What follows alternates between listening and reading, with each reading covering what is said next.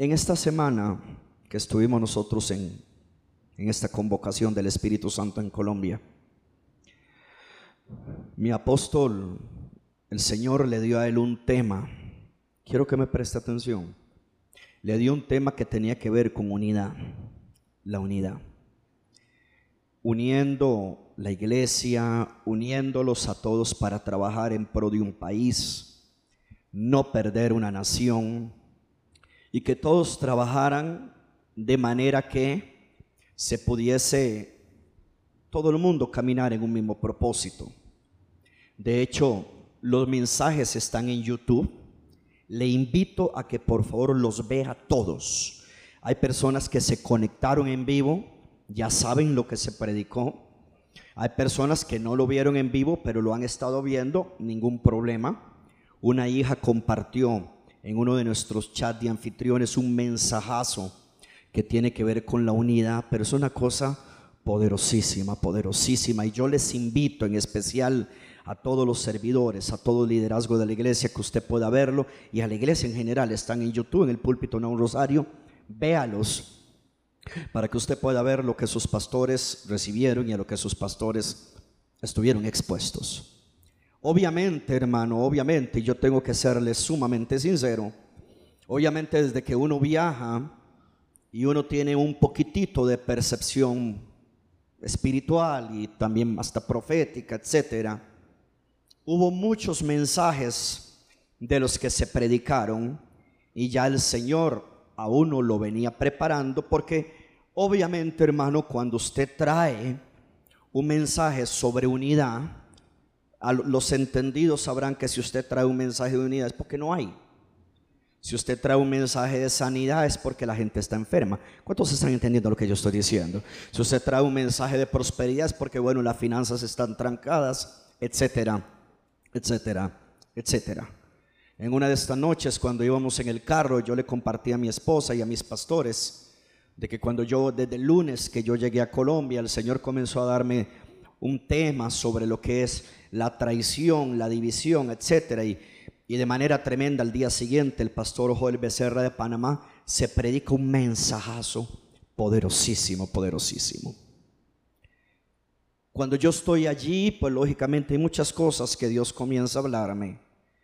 Y créame que durante toda la noche, parte de la madrugada y hoy en la mañana que volví a orar, buscando la presencia del Señor, me logró convencer de que, que no diera el enemigo por dividir una iglesia, que no diera el enemigo, el enemigo por sacarlo a usted de la iglesia, que no diera el enemigo por robarle a usted el propósito y la visión que Dios tiene para usted, porque Dios a usted lo ama y Dios tiene un plan, Dios tiene un propósito para cada uno de los que estamos acá en esta casa.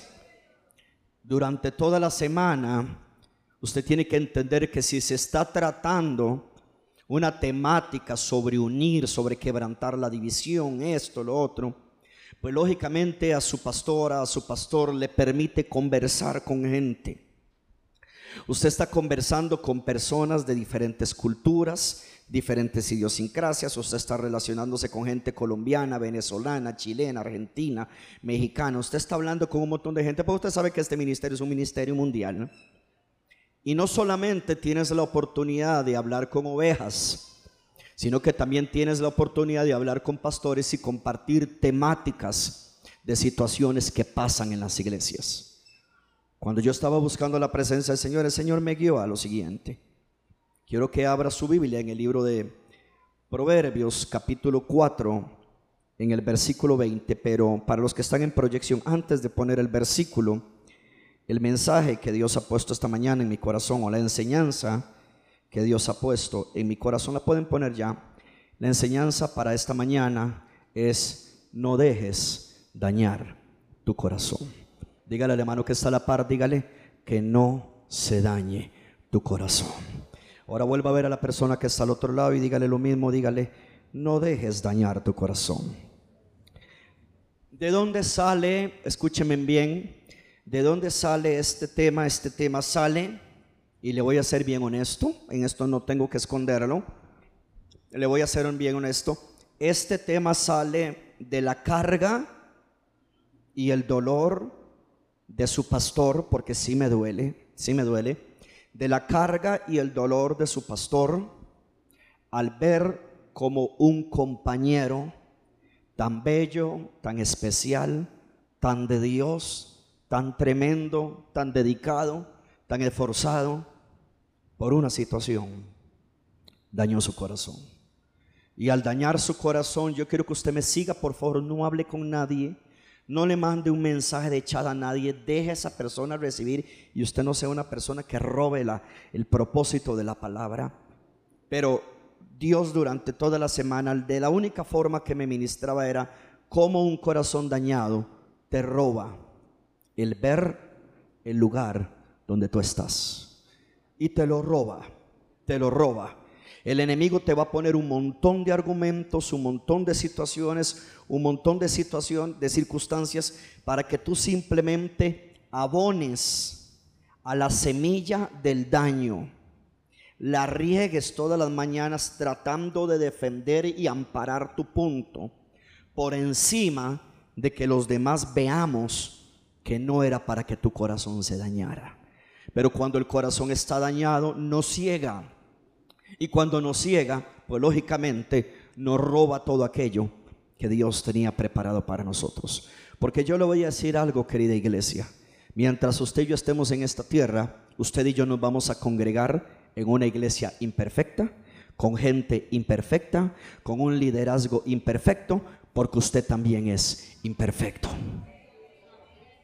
Alguien puede decir una mema fuerte a eso. Pastor, yo pensé que usted iba a traer un mensaje de la unción y de la impartición. ¿Para qué vamos a traer un mensaje de la, unción y de la impartición cuando el corazón está dañado?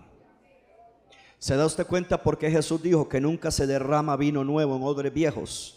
Si el odre está viejo, está dañado y está roto, Jesús dijo que el vino se iba a echar a perder. Pero un odre nuevo con un vino nuevo lo retiene y camina. Y después de esta mañana, yo espero que usted salga con su odre nuevo. Si va a aplaudir, den un aplauso bien fuerte al Señor. Por eso no puse música Ahorita ellos dentro de un ratito me acompañan, pero yo quiero que aún los músicos puedan escuchar esto porque sucede que todos estamos expuestos a que nuestro corazón se nos dañe. Todos los que estamos aquí de una manera u otra pasarán situaciones en nuestras vidas que querrá dañar nuestro corazón. Y el viernes, que fue el último momento que yo conversé con este pastor, yo le dije, brother, usted sabe que yo a usted lo amo, lo quiero muchísimo, respeto tu decisión, pero no hagas lo que otras personas hacen. Usted no sabe lo que me ha dolido, tu decisión, que aquí, que allá, que esto, que lo otro. Y lo más tremendo es que cuando yo estoy hablando con él y estoy tratando de que el Espíritu de Dios lo haga entrar en razón, donde yo comienzo a hablarle sobre mi dolor de ver la decisión que él equivocadamente está tomando, donde yo le muestro mi amor y mi dolor, sus ojos se llenan de lágrimas y lo que trata de hacer es evadir la conversación y apartarse. Nada diferente. Lo más triste es que cuando una persona toma una decisión con un corazón dañado, hermano, nadie lo puede hacer echar para atrás, salvo que Él permita que Dios rompa esas escamas del corazón y que esa persona decida perdonar y seguir adelante. Alguien me regala un amén. Dígale al hermano que está a la par, dígale, no dejes dañar tu corazón. En Proverbios capítulo 4, entro en el tema o entro en la enseñanza. Quisiera creer que me va a alcanzar el día porque no es una... ¿O yo qué dije el día? No dije el tiempo, dije el día. O sea, usted no me presione porque no lo vi toda la semana. Así que gloria a Jesús. Tenemos todo un día. ¿Alguien tiene el día aquí para recibir una enseñanza que le salve el alma? Proverbios capítulo 4 en el versículo 20. Quiero que todos lean, los músicos lean, si tiene su teléfono sea buscando la Biblia para que pueda recibir y aprender, porque la palabra que hoy tú rechazas el día mañana la vas a necesitar. Así que reciba esta enseñanza. Proverbios 4 en el versículo 20. Dice, hijo mío, está atento a mis palabras. ¿Alguien está aquí atento a la palabra de Dios? Inclina tu oído a mis razones, no se aparten de tus ojos, que la palabra de Dios. No se aparten de tus ojos, esté atento a mis palabras, inclina tu oído a mis razones, no se aparten de tus ojos, guárdalas en medio de dónde? De tu corazón, porque estas palabras que yo te estoy dando, que, que el Señor te enseña, dice que son vida a los que qué, a los que la hallan y medicina a todo su cuerpo. Alguien quiere tener su cuerpo sano por la palabra de Dios. Dice en el versículo 23, después de que nos habla de qué hacer con lo que nos enseñan, con lo que nos hablan, versículo 23, sobre toda cosa guardada, guarda tu corazón, porque de él qué?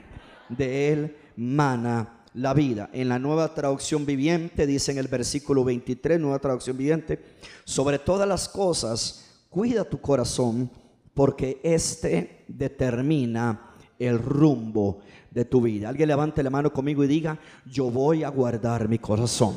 Dígalo otra vez, diga, yo voy a guardar mi corazón. ¿Cuál es la función del corazón? Esto yo lo he enseñado por no sé cuántos años. La función del corazón siempre va a ser regular nuestra vida. Hermano, escúcheme bien. La función del corazón siempre va a ser regular el fluir de la vida.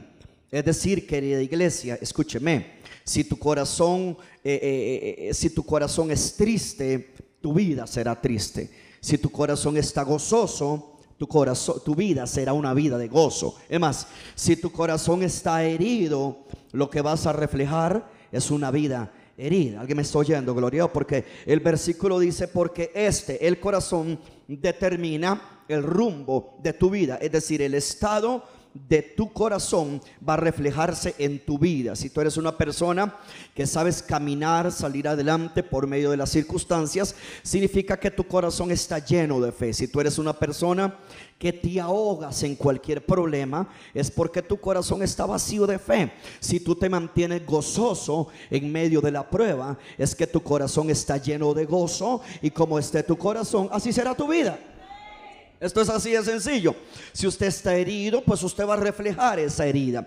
¿Y cómo se refleja esa herida? Esa herida se refleja incluso cuando venimos a la iglesia. Si ya inmediatamente venimos prejuiciados, inmediatamente estamos a la defensiva, inmediatamente somos como, como, como, como Keanu eh, eh, Reeves en, Matrix. Y entonces, dependiendo de lo que el, el, pastor tire una palabra, entonces yo siento que es para mí. Entonces yo llego y, y me la capeo, gloria a Dios. Pero la que sigue sí la recibo. ¿Por qué? Porque el corazón está herido.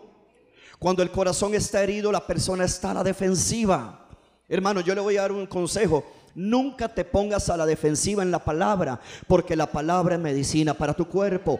Y así tenga que sanar lo que tenga que sanar, yo prefiero recibir la palabra y salir de un culto completamente sano.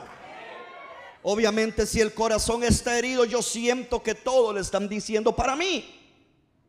Yo voy a creer que ese mensaje es para mí. Si el pastor habla de oración, me está diciendo que yo no oro. Si el pastor habla de dar, es que yo soy un tacaño. Si el pastor habla de amar al hermano, es porque el de la par me cae mal. No.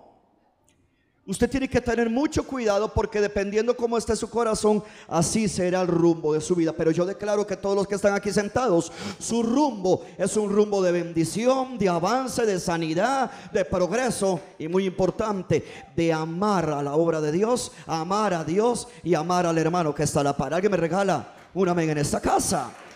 Oh, bueno, va a aplaudir, pues bueno, pues apláudale de verdad. Ahora, lógicamente, si hay algo que yo quiero que la iglesia aprenda, es la trascendental importancia de cuidar el corazón. Hermano, estamos terminando un año. Estamos próximos, hermano. Quedan, hoy es 5, 6, 6. Hoy es 6 de noviembre, quedan 24 días de noviembre más 31 de diciembre. Estamos hablando de 55 días. Ya se fueron 310 días del año. Se fueron 310 días del año. Y nosotros bajo ninguna circunstancia podemos permitir que el enemigo, terminando el año, el corazón se nos dañe. Todo corazón que se daña termina endureciéndose. Si usted alguna vez se ha raspado, se ha cortado y usted no permite que eso sane, Lamentablemente, querida iglesia, en lo natural, el cuerpo humano cuando se hiere y no se sana, aquello se pudre, aquello se daña, la infección permanece. Si no se limpia y se sana, la infección permanece y eso puede terminar dañando otras partes de tu cuerpo.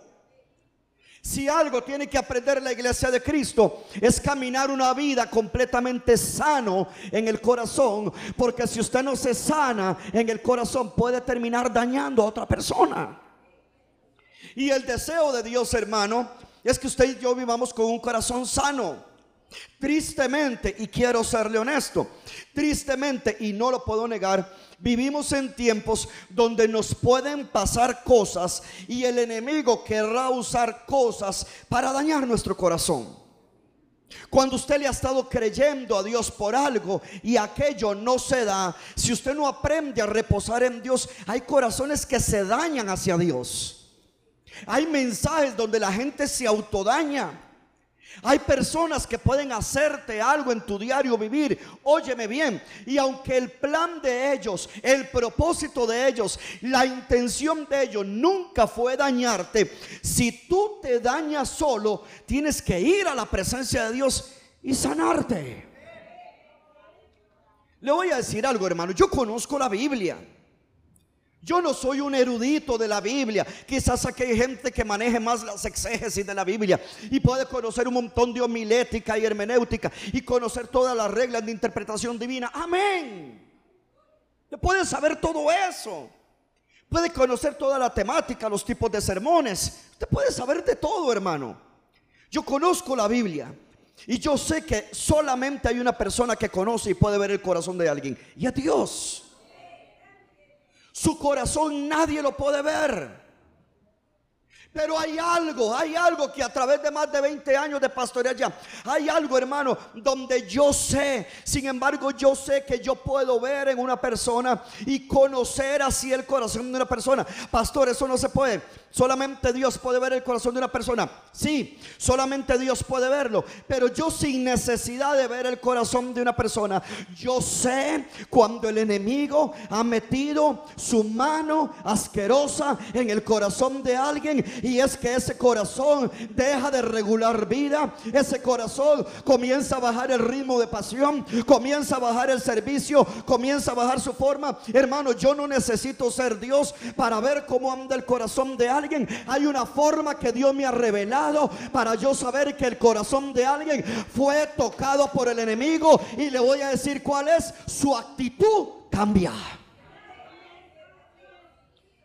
Yo no tengo que esperar a que Dios me muestre el corazón de Alejandro, el corazón de Rodolfo, el corazón de Vanessa o a mi autoridad el corazón mío. Dios no tiene que abrirme el corazón, no me tiene que abrir el pecho de Rodolfo o de Alejandro o el mío hacia mi autoridad. Hermano, con solo que usted y yo cambiemos nuestra actitud hacia Dios, hacia la iglesia, las autoridades y los hermanos, con solo eso la gente sabrá que el enemigo metió su mano sucia y asquerosa para tocar el corazón de una persona, cambiándole la actitud. Hoy vamos a desenmascarar esto, le vamos a cortar la mano a ese demonio y vamos a declarar una completa sanidad en los corazones. Si alguien lo cree, denle un aplauso bien fuerte al Señor.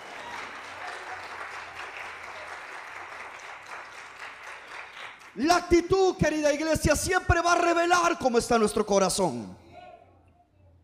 Y uno tiene que tener cuidado. Usted imagínese haber comenzado en el 2021, en el 2022 y todavía antes, antes en el 2020. Pero hablemos de este año. Habiendo comenzado este año en ayuno.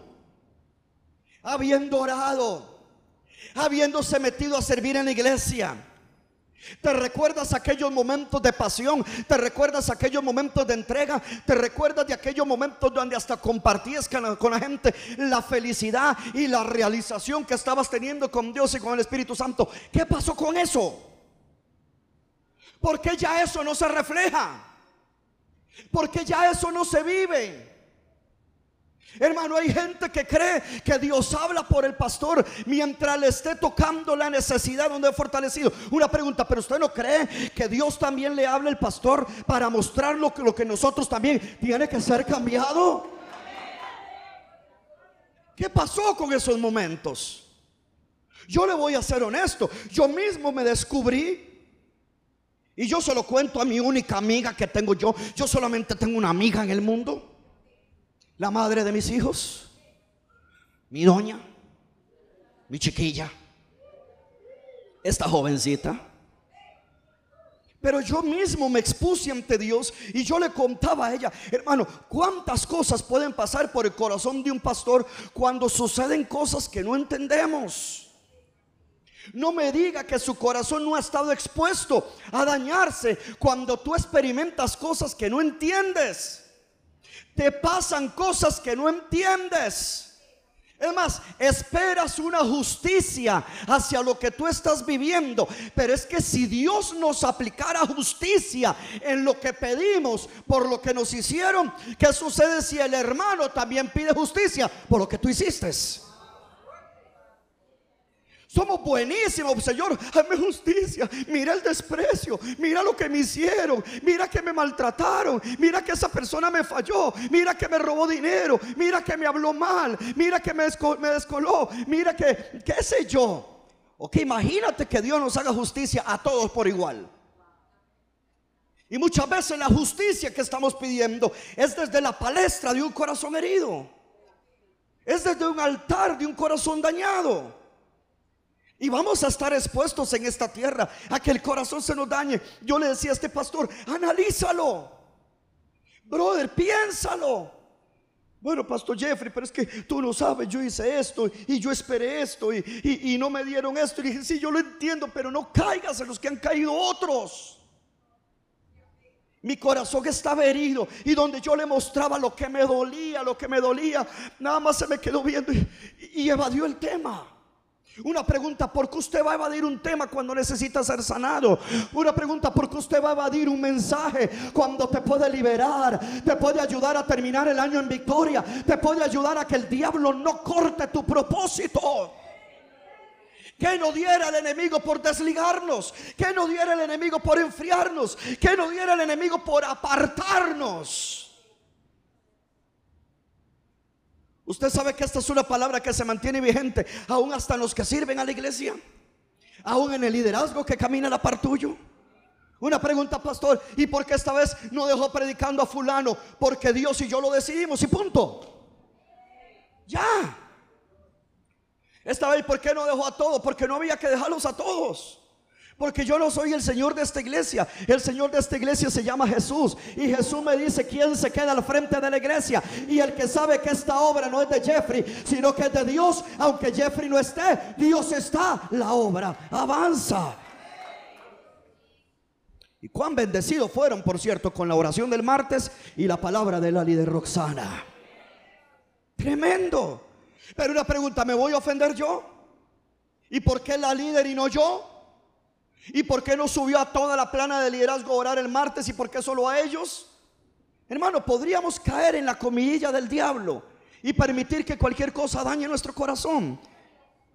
Ahora, yo sí creo que también muchas veces el que no nos tomen en cuenta para algo esta palabra de Dios la dijo uno de los pastores, eh, el apóstol Hugo. El que no nos tomen en cuenta para algo no significa que Dios no cuente contigo. Simplemente te está guardando en el anonimato porque está preparando algo grande para ti el día de mañana. Si va a aplaudir, denle un aplauso y dele gloria a Dios.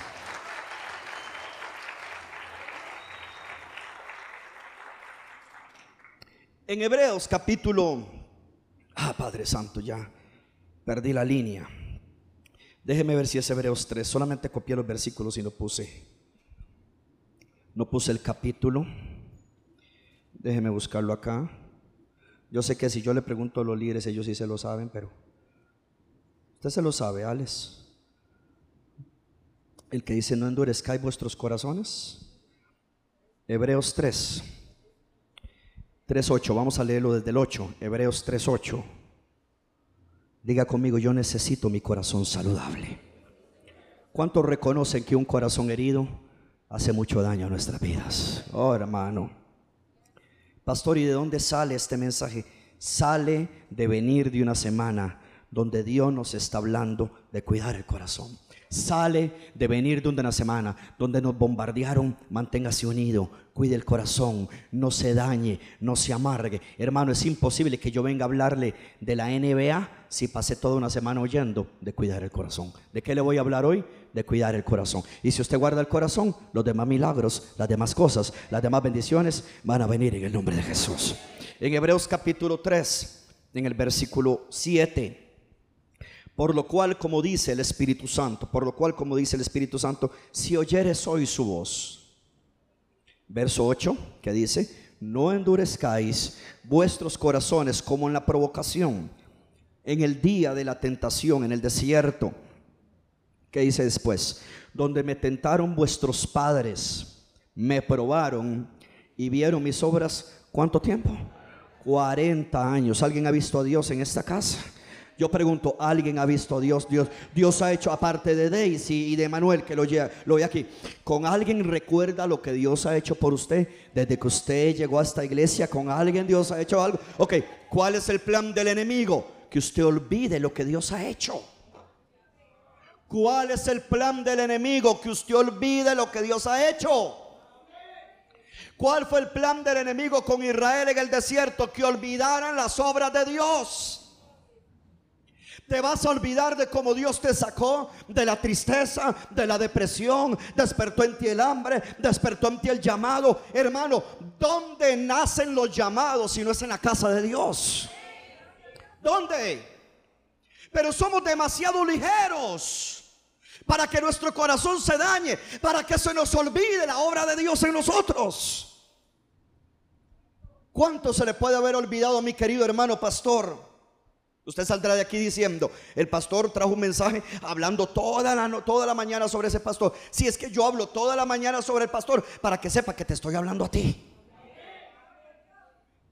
Porque hay personas que no tienen la madurez para tomar algo que es directamente de Dios para salvar su vida. Como en la provocación, en el día del desierto. ¿Qué pasó con Israel? Se olvidaron de lo que Dios había hecho. Cuando tú te olvidas de lo que Dios ha hecho, es porque tu corazón está dañado. Tu corazón se ha herido. Tu corazón está embotado. A tu corazón y a tu mente le dio amnesia. Se olvidó de lo que Dios ha hecho contigo. No te puedes olvidar que ha hecho Dios contigo. Verso 10, esta gente que se olvida de lo que Dios hizo con ellos, a causa de lo cual me disgusté contra esta generación. Y dije, siempre andan vagando en su corazón y no han conocido mis caminos. Por tanto, esa gente con corazón herido, esa gente con el corazón dañado, esa gente que se endurecieron, se olvidaron de lo que Dios había hecho. Usted sabe, querida iglesia, cuánta gente pasa por nuestras iglesias para que Dios le haga un milagro. En el camino algo los daña, en el camino algo los enfría, en el camino algo los endurece, en el camino algo les pasa. Eso tiene que ser erradicado, eso tiene que ser quitado. Eso tiene que ser sanado. A usted no se le puede olvidar lo que Dios ha hecho por usted. Y voy a ir más allá, aunque usted no quiere decir a ver lo que Dios ha hecho por usted a través de este ministerio, a través de sus pastores y a través del liderazgo de la iglesia. Porque hay gente que dice, bueno, como Dios lo ha hecho, Dios lo puede haber hecho en otro lado. Sí, pero entonces si Dios te lo hizo a ti, aquí, esta es tu casa, este es el lugar de asignación. Aquí Dios te va a bendecir, te va a levantar, te va a prosperar, te va a ayudar. No cometas el error de los que hoy se fueron y la vergüenza del diablo no los deja volver porque no sanaron su corazón a tiempo. El aplauso, déselo a Jesucristo bien fuerte.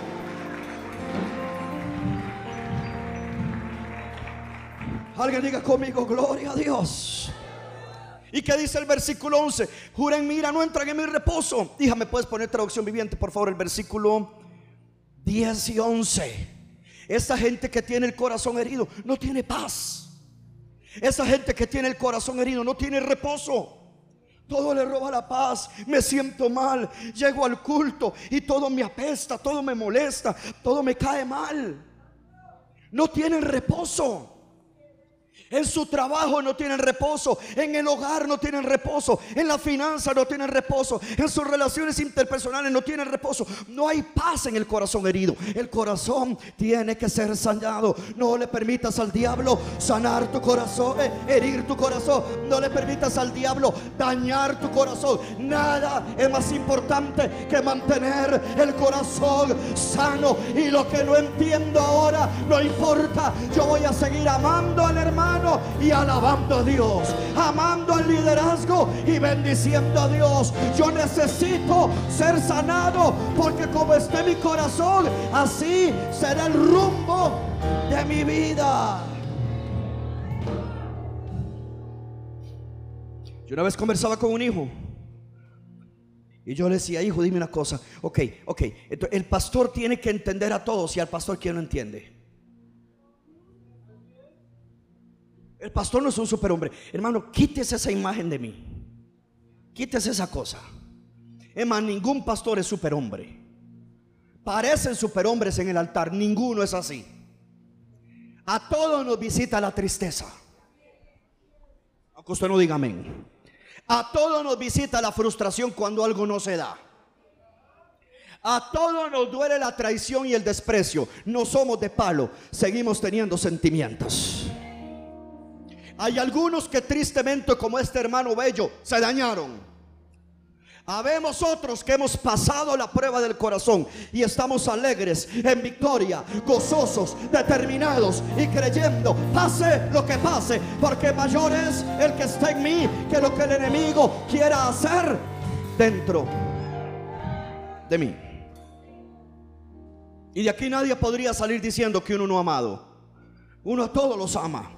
Que algunos se dejen amar más, esa es otra historia. Pero yo no voy a violar la voluntad de nadie para que me ame como yo quisiera que me ame. Hermano, no hay nada más lindo que usted lo ame sin usted forzar nada. Usted no ha tenido que forzar para que yo lo ame, pero yo no lo voy a forzar para que usted sea recíproco.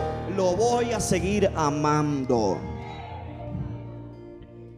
¿Qué dice en traducción viviente el versículo 10? Por eso me enojé con ellos y dije su corazón. Oiga lo que la Biblia llama, siempre andan vagando. Su corazón siempre se aleja de mí. Rehusan hacer lo que les digo. El que sigue, hijita. Así que en mi enojo juré, ellos nunca entrarán en un lugar de descanso, en mi lugar de descanso. Y todos, yo no sé si usted está de acuerdo conmigo, si hay un tiempo donde necesitamos encontrar reposo, es en este tiempo. Necesitamos descanso estoy hablando en el alma, en, el espíritu, ¿verdad? De porque ya yo lo he dicho, hermano, usted puede dormir seis horas, ocho horas, diez horas, que a veces amanece cansado, extenuado, cargado, y no es por lo físico, es por lo que has tenido que estar enfrentando.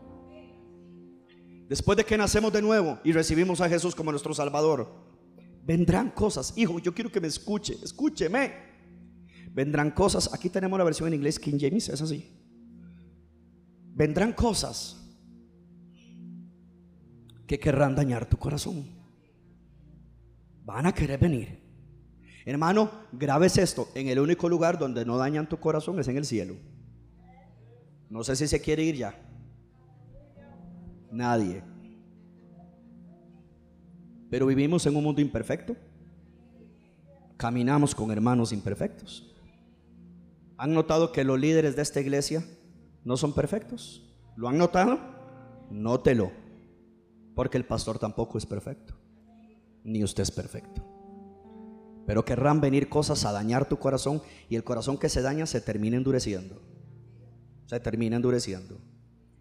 Lucas 17, versículo 1. Lucas 17, versículo 1. Quiero hablarle de una causa. Hay muchas. Pero hay algo. No, no voy a profundizar porque es una enseñanza que quiero traer. Lucas 17, versículo 1. Gloria a Dios. Dijo Jesús a sus discípulos. Dijo Jesús a sus discípulos. Imposible es que no vengan los, ¿los qué? Los tropiezos. Imposible es que no vengan los tropiezos. Pero ¿qué dice después? Mas hay de aquel por quien vienen. ¿Es posible poner King James? Sí, la hija, por favor. Ok. Después de la coma, dice, it is impossible, but that offense. Diga conmigo, ofensas Dígalo más fuerte, diga ofensas. La palabra tropiezos es ofensas. La palabra ofensas es en el griego escandalón. Y ahora si quiere puede ponerlo en español porque no voy a precar en inglés hoy. Pero para que usted entienda, Jesús lo que quiso decir es imposible es que no vengan las ofensas. Diga conmigo, en esta vida, diga conmigo, en esta vida me van a querer ofender. Diga ahora otra vez, diga, en esta vida me van a querer dañar. Una de las cosas que más daña a la iglesia o que más se deja dañar la gente es cuando se sienten ofendidos. Ignorar, sígame por acá, ignorar que el enemigo quiera dañarte a través de una ofensa equivale a no leer la palabra.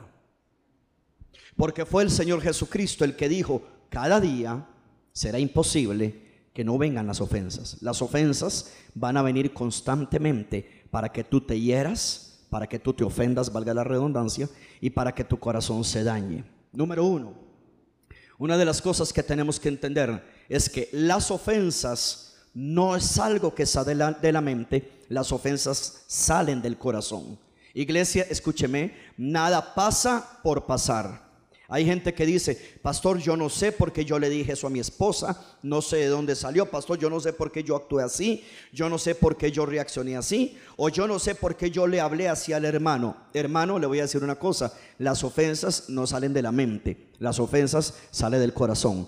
Todo lo que usted hizo y todo lo que usted dijo, usted lo tenía en su corazón. Por eso, si usted no cuida su corazón, lo que su corazón dicte será el rumbo de su vida. Gente con corazón ofendido siempre pasará ofendiendo a las personas. Gente con el corazón sano no dañará a nadie, no herirá a nadie, no votará a nadie, no será piedra de tropiezo para nadie. Pero hermano, yo quiero que usted sepa de una vez por todas que mientras estemos aquí en la tierra, habrá gente que el enemigo querrá usar para dañarte, para ofenderte, para resentirte y para herir tu corazón. Pero esas personas usted le va a levantar la mano, la va a perdonar, le va a declarar la bendición de Dios y usted sobre toda cosa guardada guardará su corazón.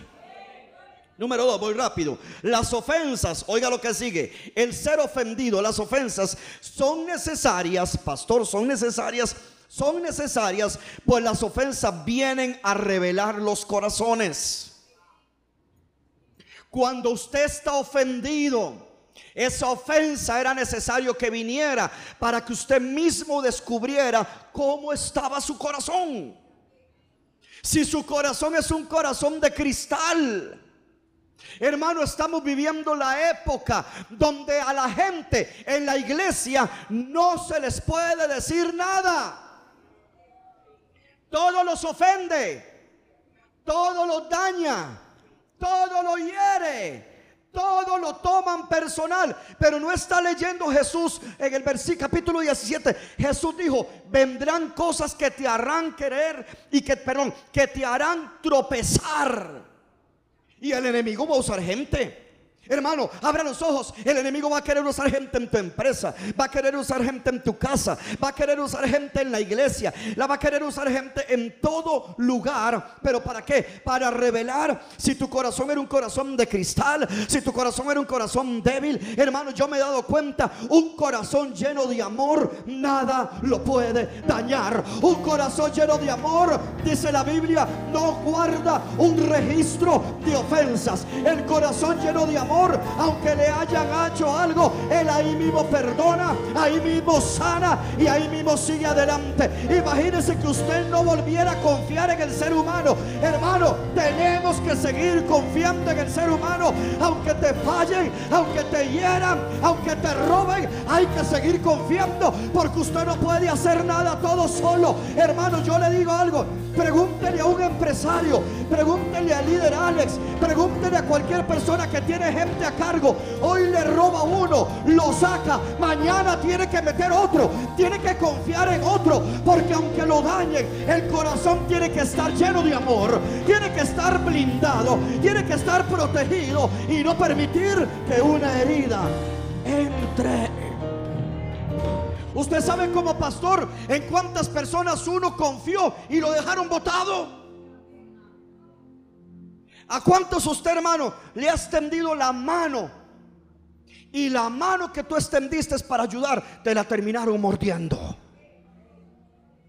Una pregunta, ¿vamos a dejar de ayudar? No.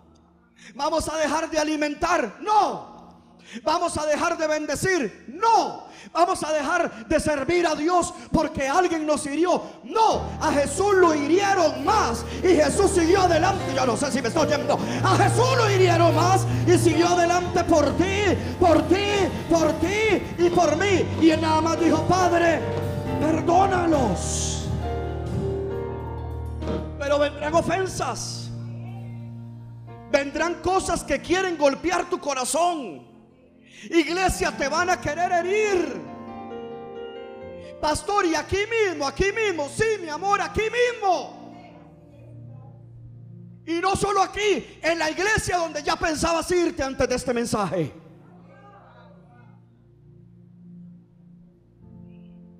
Simplemente que allá el enemigo te la va a presentar diferente. Pero de que te hiere, te hierre. Porque donde el diablo ve un corazón de cristal, lo va a pasar hiriendo. No importa la iglesia donde usted, para seguirlo estancando, seguirle robando. Pero hoy reprendemos ese espíritu que trae ofensa, que trae daño. Usted se va a sanar, se va a levantar, va a amar, va a perdonar, va a creer. Y si quiere, va a aplaudir. Alguien denle un aplauso bien fuerte al Señor. Vamos.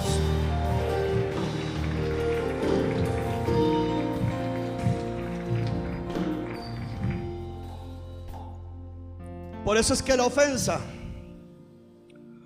revela el corazón del que ofende y revela el corazón del ofendido. Ahora, si alguien te ofende, te hiere, y tú mantienes tu corazón sano, el corazón que se reveló fue el otro, el, de que el que te ofendió. Algo está pasando en su corazón. Quizás es que hermanos, somos demasiado juiciosos. Somos más santos que Dios. Inmediatamente juzgamos, tachamos, desacreditamos, apartamos. Usted no sabe lo que esa persona está pasando ahorita y que quizás por el dolor y lo que está sufriendo te dijo algo de lo cual muchas veces, muchas veces ni cuenta se dio de lo que te dijo. Pero como somos más santos que el Espíritu de Dios, inmediatamente lo desacreditamos, lo quitamos y lo desarraigamos del cuerpo. Cuando el Espíritu Santo nunca quita, nunca elimina y nunca arranca a nadie del cuerpo de Cristo. ¡Ey, aquí! Nosotros sí, hermano, nosotros sí queremos apartar a todos. El ser humano quiere quitar a todos. El ser humano dice, me la hizo, lo siento mucho, conmigo ya no cuente. O sea, tú eres mejor que el Espíritu Santo. O sea, a diario contristamos al Espíritu Santo y Él no nos desecha. Ah, pero nos hicieron algo y ya yo me aparto. ¿Te crees mejor que el Espíritu Santo? No. Imagínate que el Espíritu Santo fuera con nosotros como somos nosotros con la gente. No habría iglesia. Estaríamos todos diez pies bajo tierra, muertos, con un mausoleo, con una tumba que diga, aquí murió el querubín octavo. El, que se creía más perfecto que todos los demás. El que nunca se equivocaba. El que nunca fallaba. El que nunca quería. El que nunca tenía una actitud extraña. El espiritualoide. Número tres. Las ofensas son las señales del último tiempo. Hermano, entre más avancen los años, más el cuerpo de Cristo se va a querer dañar, se va a querer morder, se va a querer matar, se va a querer exterminar, porque el amor de muchos se enfriará. Pero yo declaro que el amor suyo y el amor mío se va a mantener nos vamos a perdonar, nos vamos a amar y nos vamos a ayudar. Séame sincero, no levante la mano por levantarla porque va a quedar como un mentiroso. ¿Cuántos algún día se han sentido ofendidos en esta iglesia? Por algo que le hizo alguien o incluso por lo que el pastor haya dicho. Levante la mano sin ninguna vergüenza. A la una, a las dos, a las tres. Levante la mano, téngala ahí arriba. Algunos no quieren levantarla por vergüenza. No, yo, yo me he sentido así. ¿Quién más? Pero para ver las caras, para sentarlos que no sirvan más. No, no, mentira, mentira. Levante la mano. Tú. Tú. No, no, pero levante la mano. ¿Se dio cuenta la cantidad de gente? Cuando a ti te pase, no te dañes. No te sientas inferior a nadie. A todos nos puede pasar. Porque Jesús dijo, es imposible que no pase. Va a pasar. El problema con la ofensa no es que venga. El problema con la ofensa es qué vamos a hacer con la ofensa. ¿Cómo vamos a responder a eso? Pastor, y si las ofensas siempre van a venir, entonces ¿qué debo hacer? Debo aprender a lidiar con ellas. Sígame aquí, por favor, sígame aquí. No pierda la línea. Hay gente que se ofende con los sugieres. Hay gente que se ofende con el líder. Hay gente que se ofende con el mensaje. Hay gente que se ofende si el pastor les escribe o si no les escribe. Si los llamo o no los llamo. Hay gente que se ofende si el hermano de la par es más bendecido que ellos. Hay gente que se ofende, si, se ofende, se ofende hasta por el aire acondicionado. ¿En serio? Hay gente que se ofende con el sonido. Yo tuve una oveja que un día me dejó un mensaje muy lindo y se fue de la iglesia. Lo tengo aquí. Es más, para que vea que yo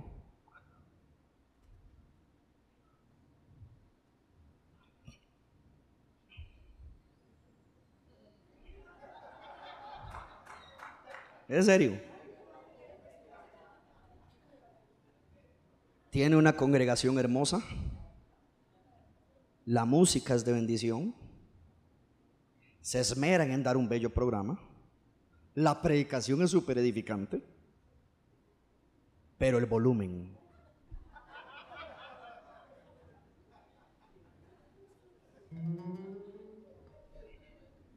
¿Verdad que yo no miento? pero el volumen de los instrumentos es muy alto y no creo el volumen del, micrófono es exagerado. Sobre todo que el escándalo y la armonía no riman. Tiene una hermosa congregación, pero tal vez así como yo lo visité y no soportamos el volumen, hacia algunos, como nosotros, que no pudimos quedarnos, otros también se van a ir.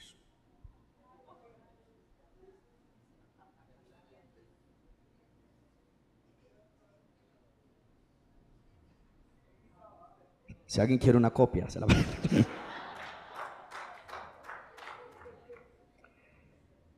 O sea, ¿usted notó que la iglesia es hermosa? La palabra edificante. La música bella. Pero el escándalo. Entonces me voy. Usted se ríe. Con estas cosas tiene que bregar un pastor. Porque ella misma pone, se esmeran en hacer todo bello. En el caso de ella, una mujer de yo no hablo mal de ella, yo entiendo, lo que quiero que entienda la línea de la enseñanza.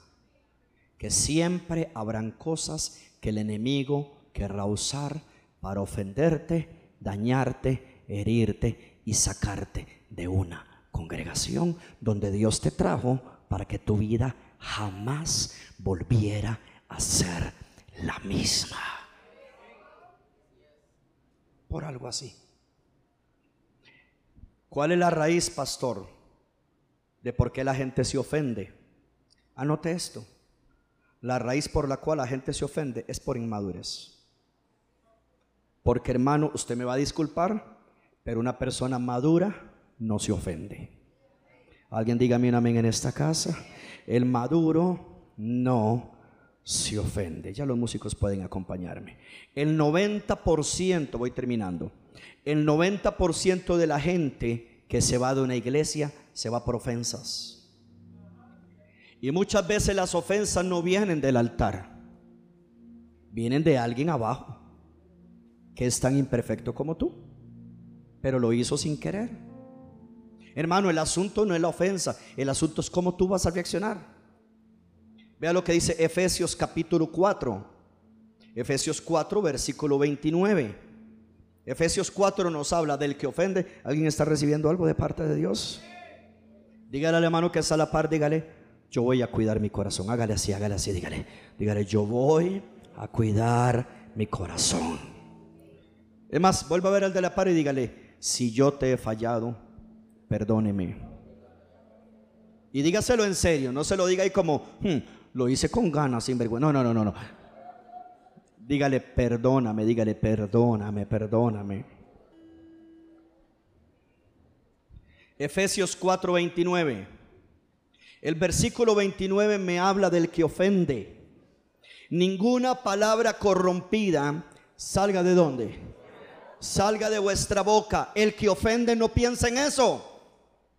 El que ofende no se cuida. Dice, ninguna palabra corrompida salga de vuestra boca, sino la que sea buena para la necesaria edificación a fin de dar gracia a quien? A los oyentes. Iglesia, pase lo que pase, tenga mucho cuidado. La palabra que sale de su boca puede dañar, puede herir o puede levantar y puede construir. Cuidemos lo que sale de nuestra boca. Alguien me regala un ave en esta casa. Ahora, ¿cómo usted cuida lo que sale de su boca? Cuidando lo que entra al corazón. Venga para acá, venga para acá. ¿Cómo yo cuido lo que sale de mi boca? Cuidando lo que entra a mi corazón. Si yo permito que mi corazón entre heridas, amarguras, dolor, odio, cuando yo le respondo a un hermano, le voy a responder con dolor, con herida, con daños. No, hermano, mi corazón tiene que ser sano, libre, lleno de amor. ¿Para qué? Para que mis palabras le den gracia al oyente. Ahora, ¿qué es lo que pasa si yo ofendo y no cuido lo que yo digo? Hermano, ¿por qué usted cree que eso es familia salvando familias? Usted sabe el trabajo tan espectacular, poderoso, glorioso, tremendo. Y estoy cada vez más convencido de lo que hacen los geos. Porque si los anfitriones y los líderes no cuidan al pueblo, ¿quién lo va a hacer? ¿Para qué nació el geo? El Geo nació para que tú cuides a tu hermano, para que seas guarda de tu hermano. Por eso el anfitrión y el líder tienen que caminar en armonía, en amor, darse la mano y entre los dos declarar, bueno, vamos a cuidar las ovejas que Dios nos ha dado. Vamos a amarlo, vamos a cuidarlos, vamos a respetarlos y vamos a cortarle el cuello a todo enemigo que quiera dañarlos. Somos hermanos. Guarda de nuestro hermano. Vuelva a ver no al de al lado, al de atrás. Y dígale, yo te voy a ayudar y te voy a cuidar. Dígale. Esto es muy importante. Ahora, ¿qué sucede si yo no cuido mis palabras y ofendo? Versículo 30 dice, no contristéis al Espíritu Santo con el cual fuiste sellados para el día de la redención. Si yo paso ofendiendo, contristo al Espíritu. ¿Por qué? Porque estoy dañando lo más precioso de Dios, los hijos.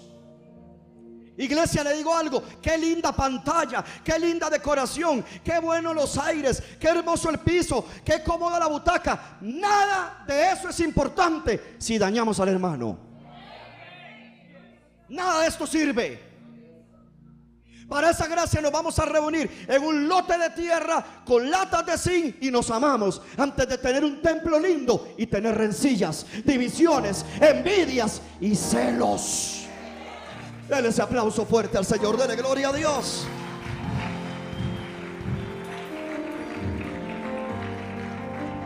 Ahora, ¿qué sucede? Oído, oído. El versículo 29 habla del que ofende. En el medio vemos que el Espíritu Santo se contrista. Versículo 31, aquí hablamos del ofendido. El que se dejó afectar por lo que vio por lo que cree que le hicieron o por lo que le dijeron. Versículo 31. Escúcheme, el que se siente ofendido en esta iglesia es un consejo de papá espiritual y de pastor. El que se siente ofendido, quítese de vosotros la amargura. Mano, qué triste venir a una iglesia y estar amargado, servir a Dios amargado. Ahora, entonces, ¿cuál es, ¿cuál es la mentira del enemigo? Entonces el enemigo te dice, sí, el pastor tiene razón, yo no debería estar sirviendo amargado. Entonces renuncia al servicio, hiciste la voluntad del diablo. Porque la voluntad de Dios no es renunciar al servicio. La voluntad de Dios es renunciar a la amargura y seguir sirviendo a Dios. ¿Cuál es la vía más rápida? ¿Cuál es la vía más rápida? Suelto el llamado. yo lo hubiera hecho hace 19 años dejo este llamado, renuncia a pastorear. Y, hace 19 años, 46, menos 19, 27, con 27 años hubiera conseguido un trabajo eh, eh, gerencial como los que tenía. No. Aquí me toca sanar el corazón, seguir adelante, perdonar, seguir adelante, quitar la amargura. Imagínese un pastor amargado. Siempre que vengo les hablaría puro vinagre, puro hiel, puro ajenjo. Tendría una iglesia amargada. Yo no tengo una iglesia amargada. Yo tengo una iglesia alegre, una iglesia llena de vida, una iglesia que ama a Jesús. Donde están los servidores de esta casa que están pensando que algo grande viene? Hay un sueño, hay un plan, hay un propósito. Quítate la amargura, quítate el resentimiento el dolor, perdona y sigue. Yo sé lo que es conocer a un hombre brutal en la palabra, algo pero extraordinario enseñando y amargado. Que dice el Espíritu Santo en el versículo 30, no me contristen. ¿Y cuál es la forma de que no me contristen? Quítese de vosotros. Se da cuenta cómo el que se ofende deja de escuchar al Espíritu Santo. El que se ofende, la amargura ya no lo deja meterse, la amargura ya no lo deja servir, la amargura ya no lo deja sentir aquello tan lindo que sentía al inicio que se metía y era un hombre enamorado, era un hombre apasionado. ¿Por qué se pierde eso? Te ofendiste, te dañaste. Mi amor, dejaste tu corazón a merced del enemigo. Jesús siguió, lo golpeaban y seguía, lo herían y seguía, le metieron una lanza y seguía, lo escupían y seguía, lo latigaban y seguía. Yo no sé si me están oyendo, gloria a Dios. Quítese de vosotros la amargura. Si me ofendieron, ¿qué me tengo que quitar el enojo? No, yo estoy enojado con el líder. De hecho, todo lo que el líder diga o todo lo que el líder ponga en el chat, lo evado. Tienes un problema. Hermano, entonces dejo de servir. Hiciste la voluntad del diablo. Sánate. Hiciste la voluntad de Dios. Porque ahí no dice, quítese de vosotros si están heridos, si te ofendieron. Quítese de vosotros el servicio, el compromiso y el llamado. No, lo más fácil es dejar el servicio, dejar el compromiso y dejar el llamado. Porque soy tan orgulloso que no sano mi corazón. Ahora sí me cayó esto encima. La Biblia no dice, quítate el servicio, quítate del llamado. La Biblia no dice eso. Sería lo más fácil. Es más, si fuera así, no habría iglesia, ya el pastor se hubiera ido. Ricardo se hubiera ido hace meses. Alex también. Yacir también. Todos se hubieran ido. Pero hemos preferido quitarnos el enojo, quitarnos la amargura. No, no, no tratamos de entender lo inentendible. Porque hay cosas que no se van a entender. Y de la única manera que tú puedas entender cuando en una iglesia o en la vida te pasa algo que no entiendes, de la única manera que tú lo puedes entender es siendo bíblico y agarrar Lucas 17 y entender que vendrán tropiezos, vendrán ofensas, mas hay de aquel por quien vienen. Mientras no venga de mí, Dios me ayuda, Dios me sana, Dios me restaura y lo que me hagan, lo perdono. Así se entiende una ofensa. ¿Qué dice el versículo 31? ¿Alguien ama al pastor todavía o me devuelvo a Colombia una semana otra vez? ¿Me quedo o me voy para Colombia? Yo, yo me voy para Colombia. Esa cosa está buenísima allá. Te llevo. Usted fue el único que dijo, ¿tiene pasaporte? Porque no puede irse mojado. No vas a pasar por el Darién donde han pasado tantas personas que han sufrido. Dígale, hermano, que está a la par, dígale, ¿amargada o amargado? Dígale, jamás. ¿Eh? ¿Qué pasó? Dígale, jamás. Dígale, vuelva a ver a la persona que está a la par. Dígale, ya quítese ese enojo. Dígale, Inventos 3.16. Diga, Inventos 3.16. Dice, dígale, dice, el que se enoja solo se contenta. Le dan un aplauso fuerte al Señor, gloria a Dios, eso es.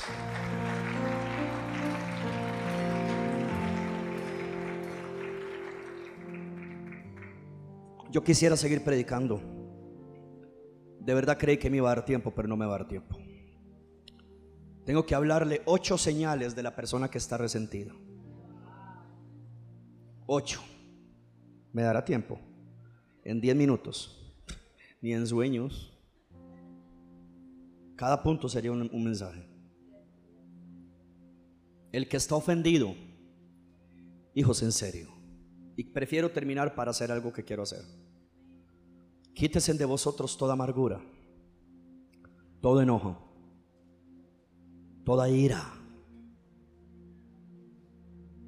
Levánteme la mano, ¿quién la vida, no una persona, la vida, le ha dado golpes fuertes a su corazón?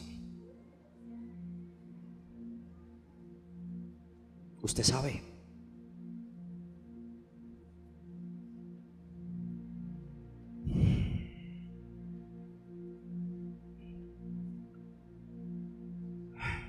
Yo el año pasado me llevé el golpe de mi vida.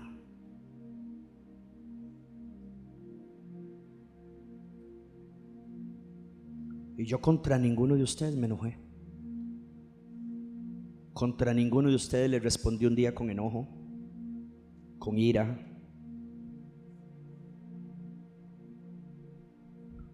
Muchos de ustedes el día que nosotros vivimos lo que vivimos, me escribían y yo no los ignoré. Les respondí a los que me escribieron. Y a todos les envié el mismo mensaje.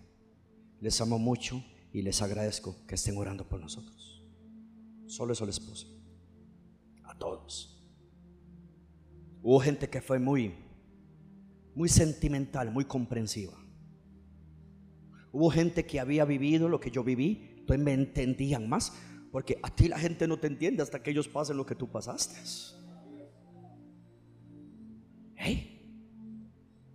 Pero son golpes. Son golpes durísimos. Directo al corazón. Y son directo al corazón incluso cuando tú estás orando para que algo pase y no sucede.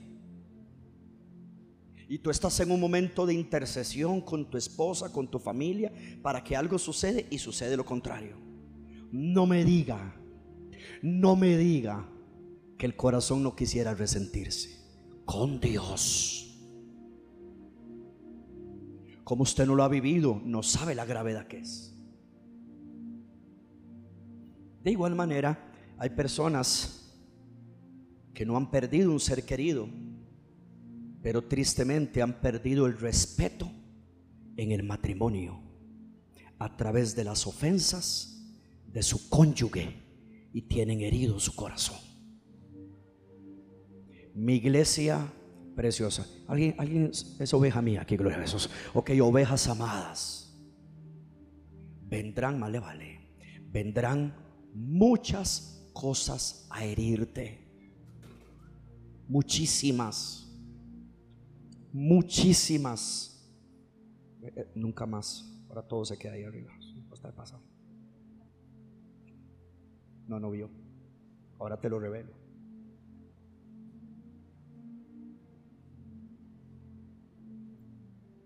Y obviamente a ti y a mí no nos afecta. Cuando el que nos hiere, no lo amamos. Cuando alguien que tú no amas o no es importante para ti te hiere, usted tiene tanto aceite. Usted nada más lo a ver y dice, y usted Haga, uh, haga así. E- Eso así. Y usted hasta se tira una frase.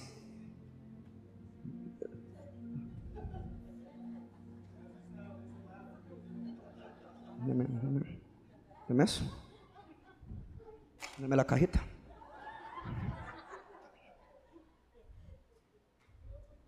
Deme el micrófono. Deme el micrófono. ¿Cuál otro hay? ¿Solo esa? La- las ofrendas. Porque, no, no, no. no. Porque si a ti te ofende alguien que tú ni fu ni fa, usted hasta te tira excusas 318. No me ofende. Quien no me supera. Pero cuando te ofende alguien que te ama, que tú amas, usted dice, ¿cómo? Yo esperaba de todo de cualquier persona, menos de esa persona. Si usted se vuelve bíblico, sabrá que es imposible que esas cosas no pasen. Porque en los últimos días eso va a pasar. Ahora, yo quiero hacerte una pregunta. Te hayan o no te hayan ofendido, ¿qué vas a hacer con la ofensa? ¿Vas a perdonar o te vas a amargar? Hay ofendas, hay ofensas que te vuelven una mejor persona. Porque descubres que eras fuerte, maduro y que tú vas a seguir adelante.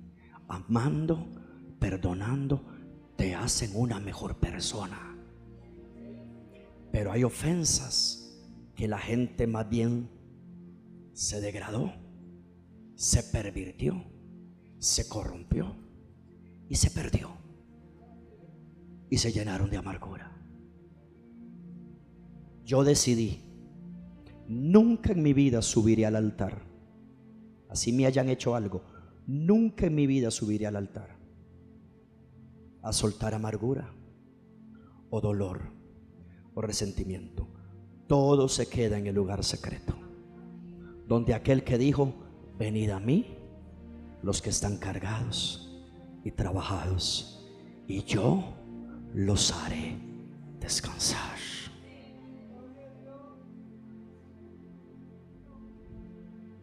Pero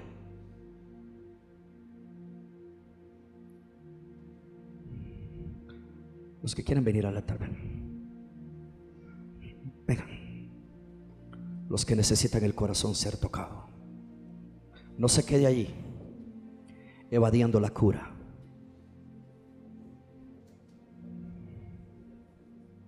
Eso es.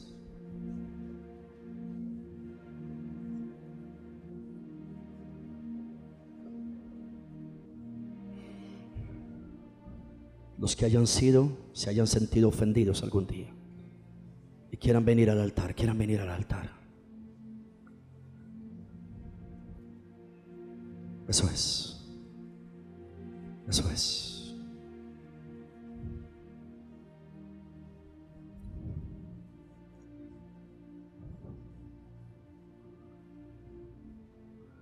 Cuando salió el COVID, dijeron, van a haber centros de vacunación. Y la gente fue corriendo, hacía fila para vacunarse. Dice que la cura o la prevención. Hoy yo les hago un llamado al altar para que Dios les prevenga o les cure de algo más peligroso que el COVID. Y algunos aún así se quedaron en la butaca. Está bien. Yo hago un llamado a todos los que necesitan que su corazón sea tocado, su corazón sea sanado de las injusticias que todos hemos vivido, que nos han herido, nos han golpeado. Eso es. A veces, escuchen esto, a veces nos sentimos ofendidos porque creemos que alguien nos dijo algo o nos hicieron algo Y el único que creyó que nos hicieron eso fuimos nosotros mismos. ¿Están aquí conmigo? Se lo voy a decir con ejemplos, Noelcito venga. Imagínese que Noel esté resentido conmigo. Bueno, papi, usted siempre ha sido mi papá espiritual, pero hubo algo que usted hizo. Usted pasó un día cerca mío, cerca de Vero. Algo que usted dijo, yo estaba conectado en la transmisión y usted dijo, esos, ¿qué tal cosa? Y yo sentí que me golpeó, pastor. Y yo le dije, hijo, yo que yo hablé con él, yo le dije, hijo, pero jamás yo lo dije por ti. Pero el enemigo transforma una verdad en una herida para mi corazón. Y al final, cada vez que yo veo a Noel, lo abrazo y lo beso, como, porque como yo no hice nada. Pero cuando ya un corazón está dañado, todo lo que usted le ponga le duele. ¿Alguien alguna vez se ha raspado, se ha herido? Que toda medicina que usted ponga le duele, hermano, le duele. Ok, así es la palabra. Cuando nuestro corazón está herido, no importa lo que nos digan, lo tomamos personal, no hiere, nos molesta. Y hermano, y tal vez la persona de la que usted cree que te está ofendiendo, él ni cuenta se ha dado. Es más, tu esposo te está diciendo cosas, tú andas herida y tú hablas con tu esposo y tu esposo te dice, mi amor, pero ¿qué le pasa? Nada, nada. Los varones sabemos que cuando ellas dicen nada, algo pasó. Ah, bueno, no, ah, bueno, no. Siéntese. Mi amor, me equivoqué, ¿qué te dije? Y a veces es la mujer la que transformó y se hirió. Pero a veces sí, a veces ofendemos. Tanto tiene que tratar el Espíritu de Dios con el que ofende como el ofendido. ¿Me pueden poner el verso, hija, la última línea que vimos? Creo que es el versículo 32 el que estamos hablando. Quítase de vosotros la amargura, el enojo, la ira, la gritería, la maledicencia y toda malicia.